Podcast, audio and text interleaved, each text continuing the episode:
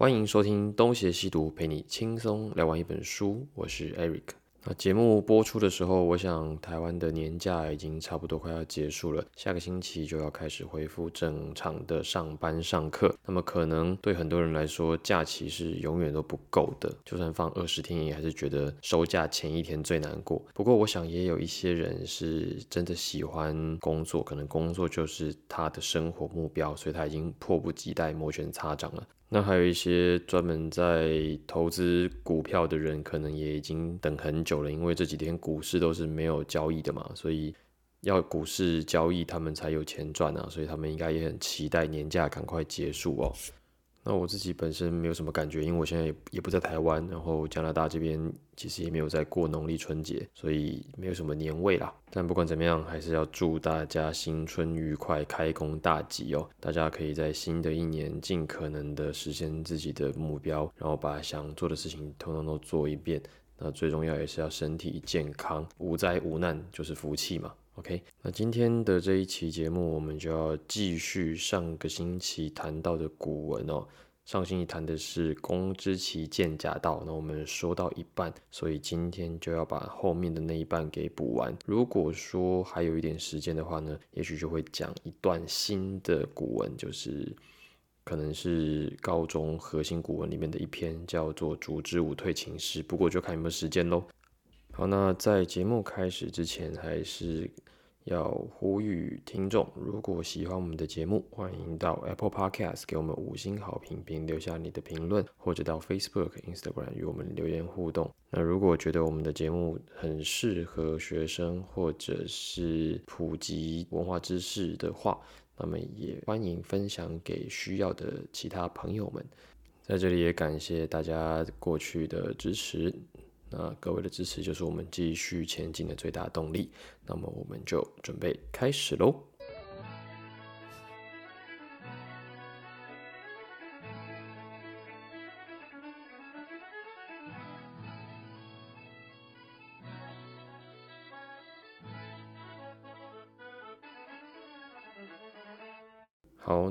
上次讲到。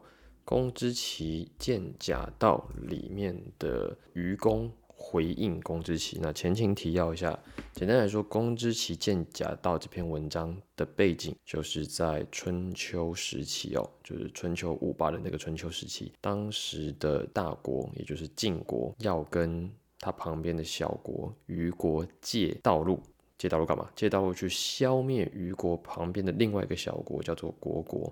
那我们都学过一个成语叫“唇亡齿寒”嘛，所以面对晋国的要求，虞国的大夫公之奇就跟虞国国君说：“千万不要再借了，上一次你就已经借过晋国道路去把虢国的一个部分灭掉了，这次晋国再借，你还要借他，那万一虢国被消灭，接下来就一定是轮到我们虞国要被消灭了。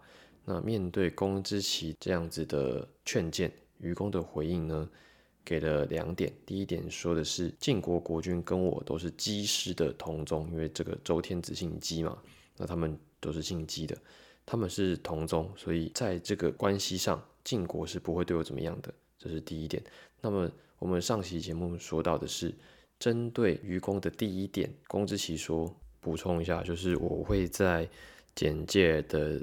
那个栏位附上这篇文章，所以我如果念到文章的时候，你们可以看一下底下的文字，免得你们不晓得我在说什么。好，那在这边，公之奇面对愚公的回复，他说的就是泰伯于众，大王之招也。泰伯不从，是以不嗣。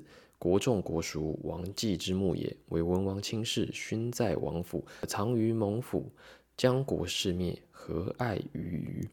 好，这一段我们上次已经有解释。简单来说，就是连国国这样的国家跟晋国也是同宗，而且真的如果要论资排辈的话，国国跟晋国的关系，那可比你虞国跟晋国的关系要来的更加紧密啊。因为国国基本上就是他们爷爷辈的亲戚，而我们虞国呢，是爷爷在网上的那一辈。的亲戚，所以在辈分上是更加疏远的。现在晋国连他爷爷那辈的亲戚他都要消灭了，何况你这个还要在更外围的呢？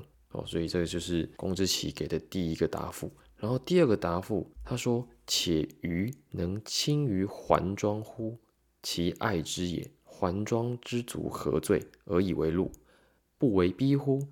轻以宠逼，犹尚害之，况以国乎？”啊，这是他第二段的回复。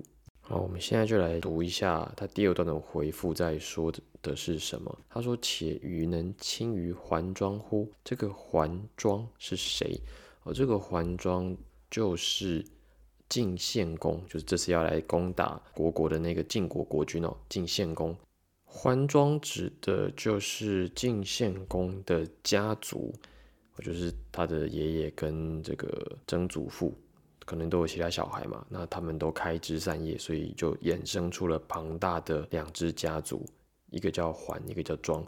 桓是指桓叔，庄是指庄伯。那么庄伯呢是桓叔的儿子，桓叔呢则是晋献公的曾祖。好，这边关系混乱没关系，因为。真的很混乱，我有时候我也搞不太清楚。封建时代一大堆人的亲戚关系都非常的复杂。总之，你只要记得桓庄、桓叔、庄伯，他都是属于晋献公的曾祖跟祖父那一辈的人。而这边指的桓庄，不是指这两个人，而是指这两个人流演下来的后代。那可能有很多人，重点是这些人通通都不是一般人，他们在当时都是贵族。然后这些公子啊，就是环庄，指的是两个大家族的公子嘛。他们原本的所在是一个叫做曲沃的地方。曲是歌曲的曲，沃是肥沃月弯的那个沃。那这里其实本来就已经是一个晋国内部的小故事了，就是有一个成语叫做曲沃代翼，翼是张翼德，就是张飞的字，张翼德的翼。那曲沃代翼的意思就是说，原本晋国国君是属于翼这一边的宗族，可是呢，后来就被曲沃那一边的宗族给取代了。那代表人物就是晋献公的爸爸晋武公。他发动了政变，把义那边的正统王室给清扫了。后来就由曲沃变成了晋国的正统。看到这里，大概就知道说，在周平王东迁之后，封建的有效性就已经降低很多了。不然的话，像这样子的人伦悲剧，照理来说应该不会这么的浮上台面才对。好，那讲到这个桓庄，我们就讲到曲沃代义嘛。那这边的故事都是要说，我们还不要讲什么国国与国这种国家跟国家之间的关系。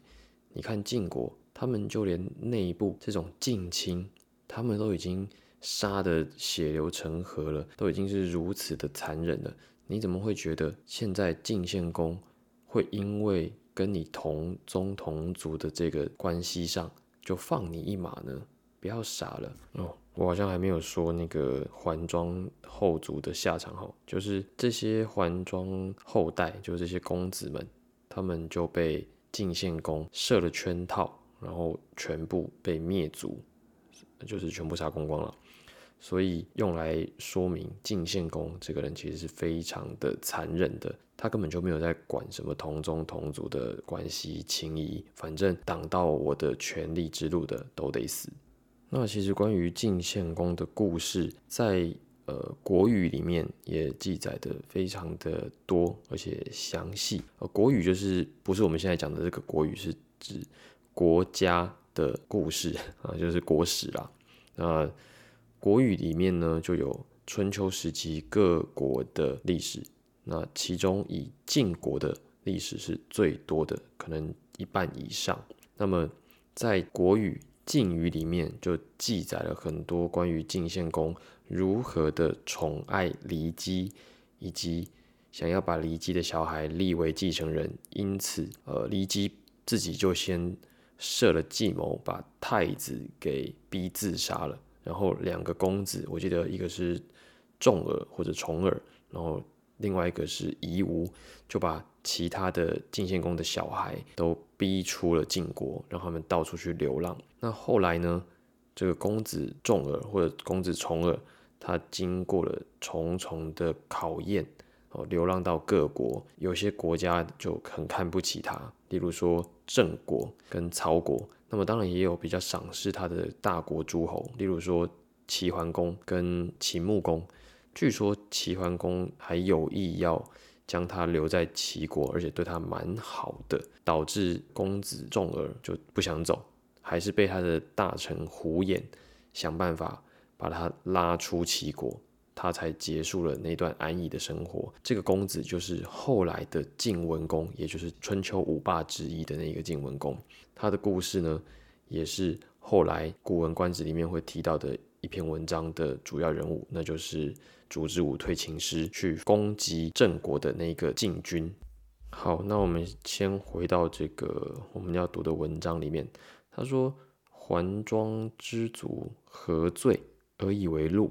就是桓庄这些晋献公的亲戚们到底犯了什么样的罪过，而被晋献公一举歼灭呢？不为逼乎？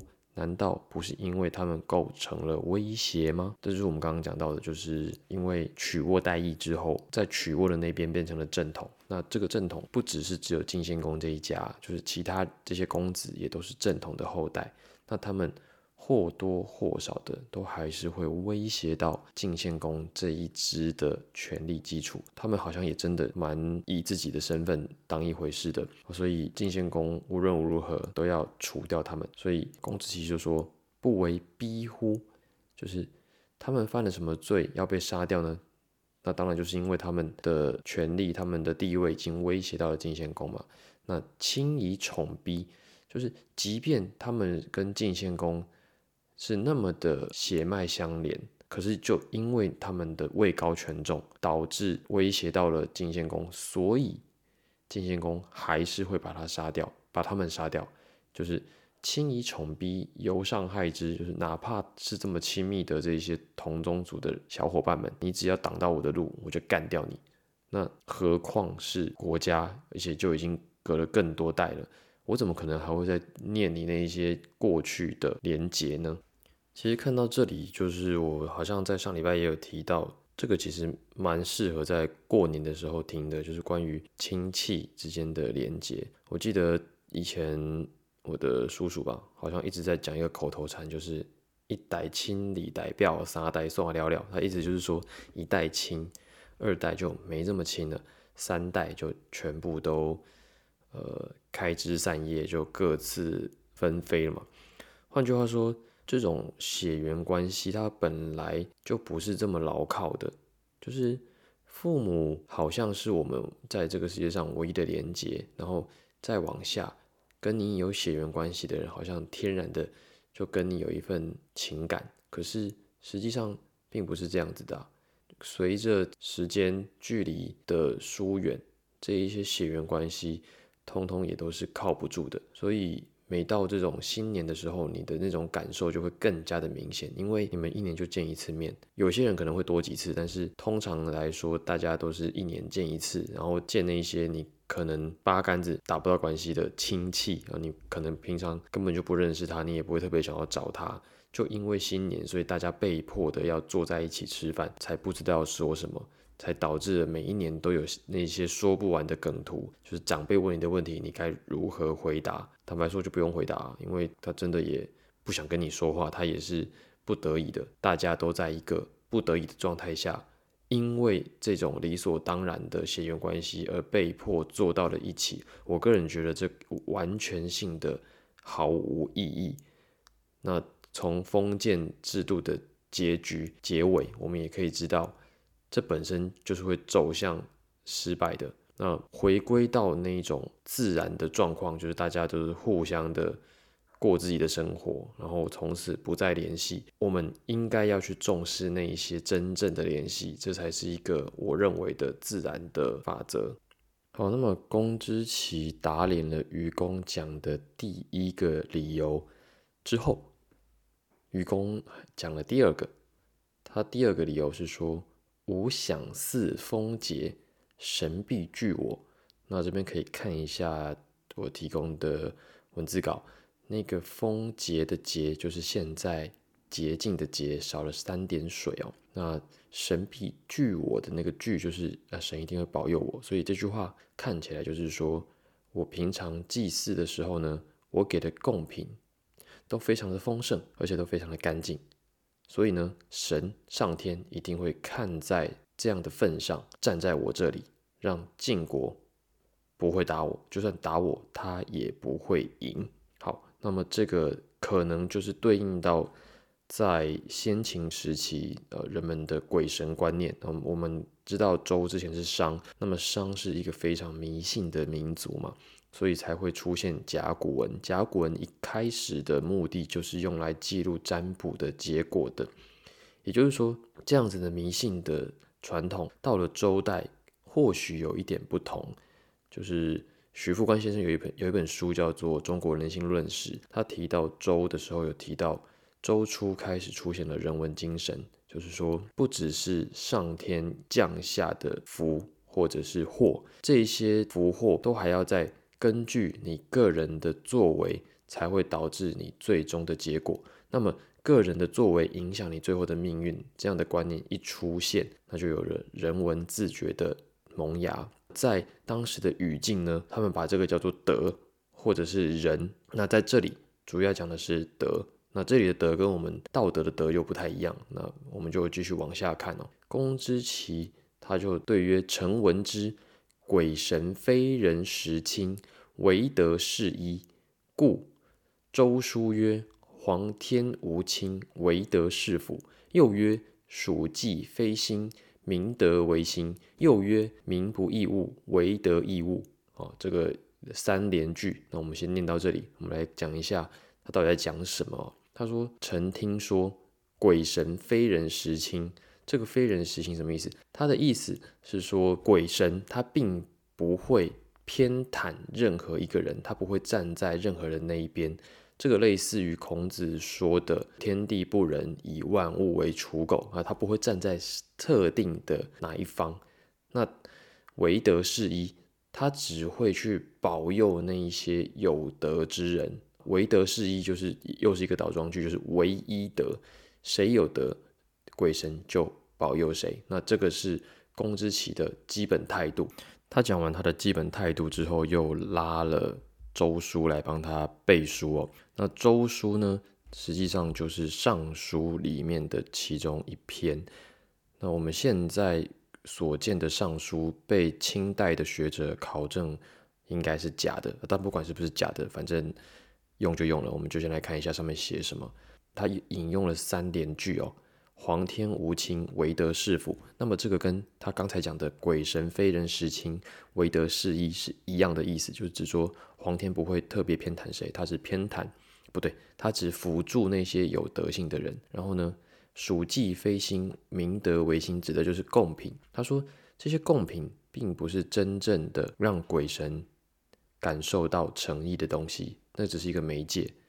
而真正让鬼神感受到你的诚意的是你本身要做好你的本分，所以说明德为心，那这个心就是芳香的意思啊，就是呃让鬼神真正感受到的那个东西，我觉得就是诚意的意思。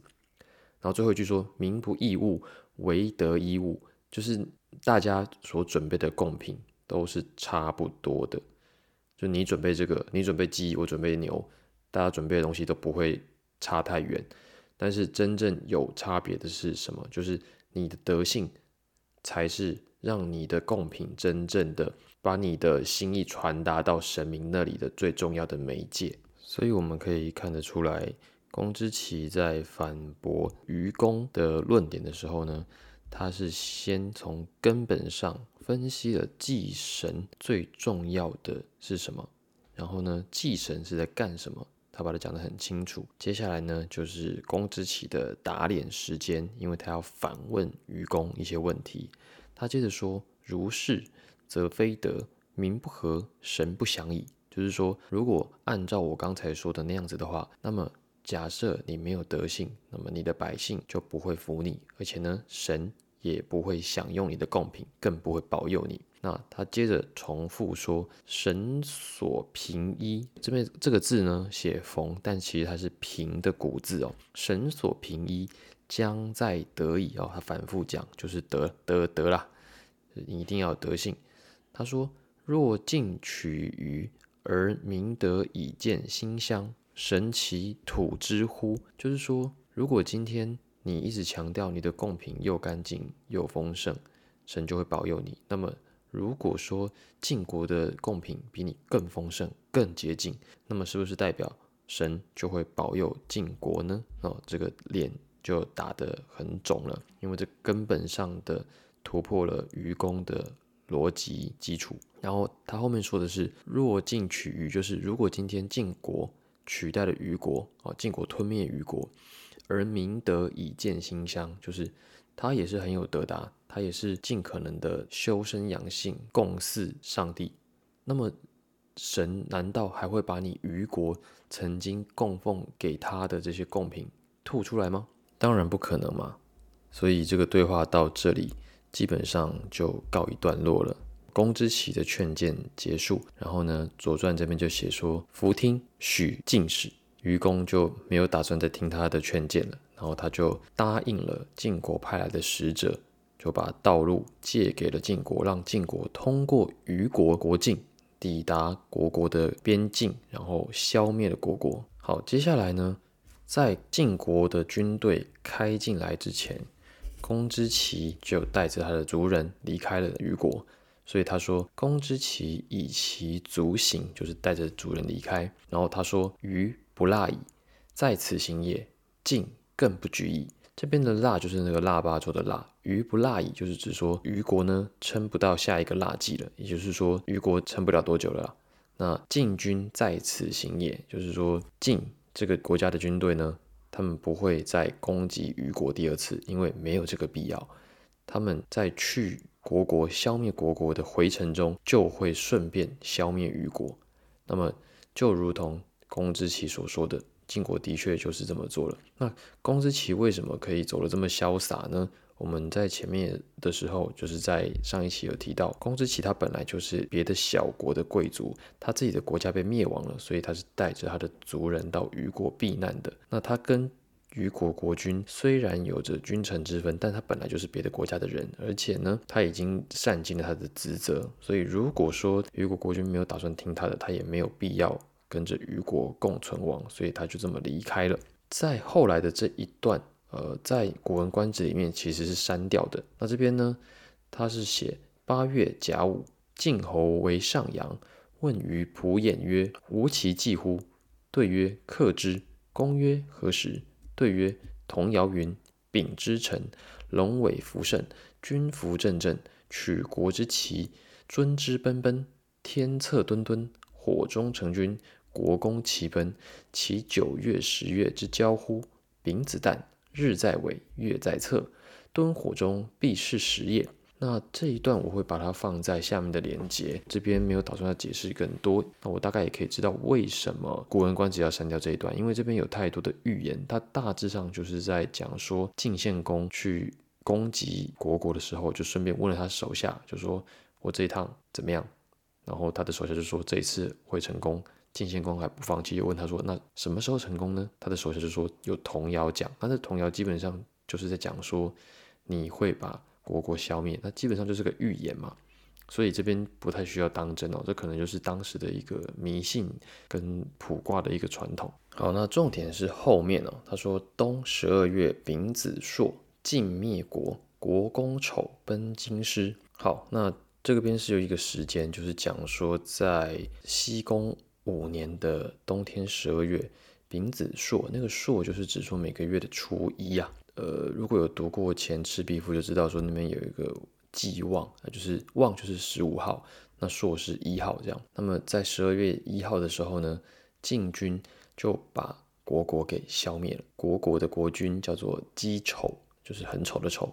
姬丑他就逃到京师去，那当时的京师就是洛阳。晋师还管于虞。就是晋军打败了国国，消灭国国之后，他们还要回去晋国嘛？他们就先停在虞国，那就想说，哇，停在虞国，那不就顺便刚好就把虞国给消灭了？遂袭虞，灭之，执虞公，就是把虞公抓起来，以及他的大夫景伯，那抓起来干嘛？以应秦穆姬，那个字有点难写，有点难念，像胜利的胜，然后下面把那个利换成女，那个字念应。那应的意思就是古代的贵族要嫁女儿的时候呢，跟着的一堆奴隶啊，随行的奴隶，那就是愚公本来是一个国的国君，他就变成了奴隶。那么除了愚公本人之外，还有他的大臣景伯，以及后来很有名的百里奚，也在这个奴隶队伍里面。然后故事到这里就结束了，《左传》这边就下了一个结局嘛，就是愚公跟他的大臣当了奴隶，当了这个秦穆公嫁女儿的随行奴隶，而且呢，修于祀，且归其职，共于王，就是说。他们还是继续的执行虞国的任务，虞国该有的祭祀，虞国该要贡献给周王室的贡品，一样都没有少。所以就等于是有没有这个愚公都没有差，因为虞国还是在执行他原本的任务。最后的一段，故书曰，就是春秋之所以只写那几个字，写晋人执虞公，他的理由是什么？是要罪虞且言义也。哦，罪虞的意思就是说，这完全就是虞国或者虞公自己的错误，而且呢，晋军攻击虞国并消灭虞国的过程，实在是过于的容易了，容易到不值得用灭来说，只能说直，易如反掌的意思哦。好，那就是《左传》对于春秋一句话“晋人执虞公”的解释。那我们来比较一下《公羊》跟《谷梁传》是怎么写的。那。公羊传说：“东晋人执于公，予以灭矣。其言执之何？不与灭也。何为不与灭？灭者，亡国之善辞也；灭者，上下之同力也。所以，公羊传这边是针对晋人执于公那个执，就是那个动词啊，就下了一番定义。他说：灭这个字呢，必须是上下的一心。”抵抗外敌，最后还是打败之后才能说灭。那么以虞国的状况，这根本就不是这样嘛？虞国根本就只是因为虞公本人的错误而导致被拿下的，所以不配被说灭，只能说直。好，那相比《左传》《公羊传》的解释就相当之少，因为它只只有针对直来算是解释它的意思嘛。这也是后来常常说的春秋译法一字要定褒贬的原因，就是公羊传认为每一个春秋上面写的字，然后他用的这些动词都是有它的标准、它的褒贬存在的，所以不是随便写的。那么谷梁传呢？他说：“东晋人执于公，执不言所于地，运于晋也。其曰公何也？”由曰：“其下执之之辞也。其由下执之之辞何也？晋命行乎于于民矣。于国之相救，非相为次也。今日灭国，而明日亡于矣。”好，这边也是相当之短哦，所以他也是在解释这句话大概是什么意思。他只是说，他认为晋人执于公，就讲说没有特地讲。在哪里执愚公，是表示当时的虞国就已经不存在了，已经属于晋国的一部分了，所以不必讲执愚公在哪里。就好像之前还会写郑伯克段于鄢，这里没有写晋人执愚公于虞嘛。好，那他说其曰公何也？他就是说，为什么这边还要提愚公呢？你国都没有了，哪来的公呢？他还要提供，就是讲说愚公实际上也是。因为不得民心，他不仅是被晋国消灭，而且当时虞国的百姓也早就不服他了，所以其实是由虞国的百姓推翻他的。好，那这就是呃《公之奇剑甲道》的《左传》跟《谷梁》跟《公羊传》的全文，那他们都是针对春秋西公五年冬天晋人执虞公的这一条各自呃留下来的。解释记录。那么我们看完这个文章，就要想，通常我们在以前啊学习到这一个课文的时候，我们都会说啊，愚公就是怎么样，就是贪心啊，因为晋献公送他一点小宝物，呃，送他宝马，送他宝玉，然后他就见钱眼开，他就完全没有顾虑到自己的国家跟人民的安全，就这么傻傻的把道路借给了晋国。的确啊，我们如果说。相信这个故事的话，那的确我们可以从这个故事里面找到的历史教训就是哦，不要为了一时的蝇头小利，丧失了更大的东西。那可是我觉得这里有一点奇怪的地方，就在于说，真的会有一国的国君，就蠢到搞不清楚国际时事吗？哦，真的会有这种人吗？我其实是打着问号的。再来是《左传》是怎么知道这么多详细的细节的呢？如果你看完整段文章，难道你不会想，诶，这个到底作者是谁？他为什么可以把细节讲得这么的绘声绘影，讲得这么活灵活现，好像他人就在现场？那我们在比较这个国语、晋语里面，他也同时提到了关于公之奇。就劝谏愚公，而愚公不听的故事，在晋语里面所描述的主角是晋献公的臣子，然后晋献公的臣子就跟晋献公说：“啊，你不用担心公之奇会对我们去攻击虞国造成什么样的威胁。很简单，因为愚公根本就没有在理公之奇的建议的。那我们不禁要想，到底是什么样的人？”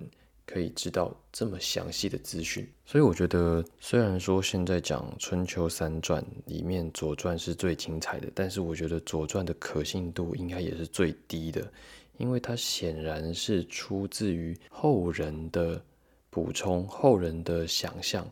那这样子的补充跟想象，我想应该就启发了司马迁写《史记》的那种路数。他就把一个事件从头到尾的交代清楚，而且他更进一步的以人当做是一个传记的主体，所以才会有后来的纪传体的始祖的这个称号嘛。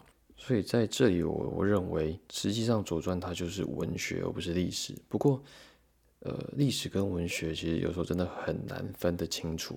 比如说，我们现在流传最广的就。不是另外两传，而是左传。为什么？因为人们愿意相信故事啊，愿意相信故事带来的真实。所以，到底什么是真实，什么是文学？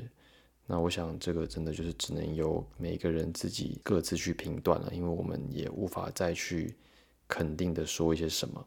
然后再来就是另外一个启发，就是真的要看得清楚自己的地位。比如说，国国跟虞国两个小国，他们明明应该要互相帮助的，最后可能真的出了什么原因，所以导致他们并没有办法齐心协力的对抗晋国，导致被各个击破。那我觉得这一点放在现在，我想那也是相当之贴切的。至于我在说什么呢？这个也就交给听众朋友们自己去判断了。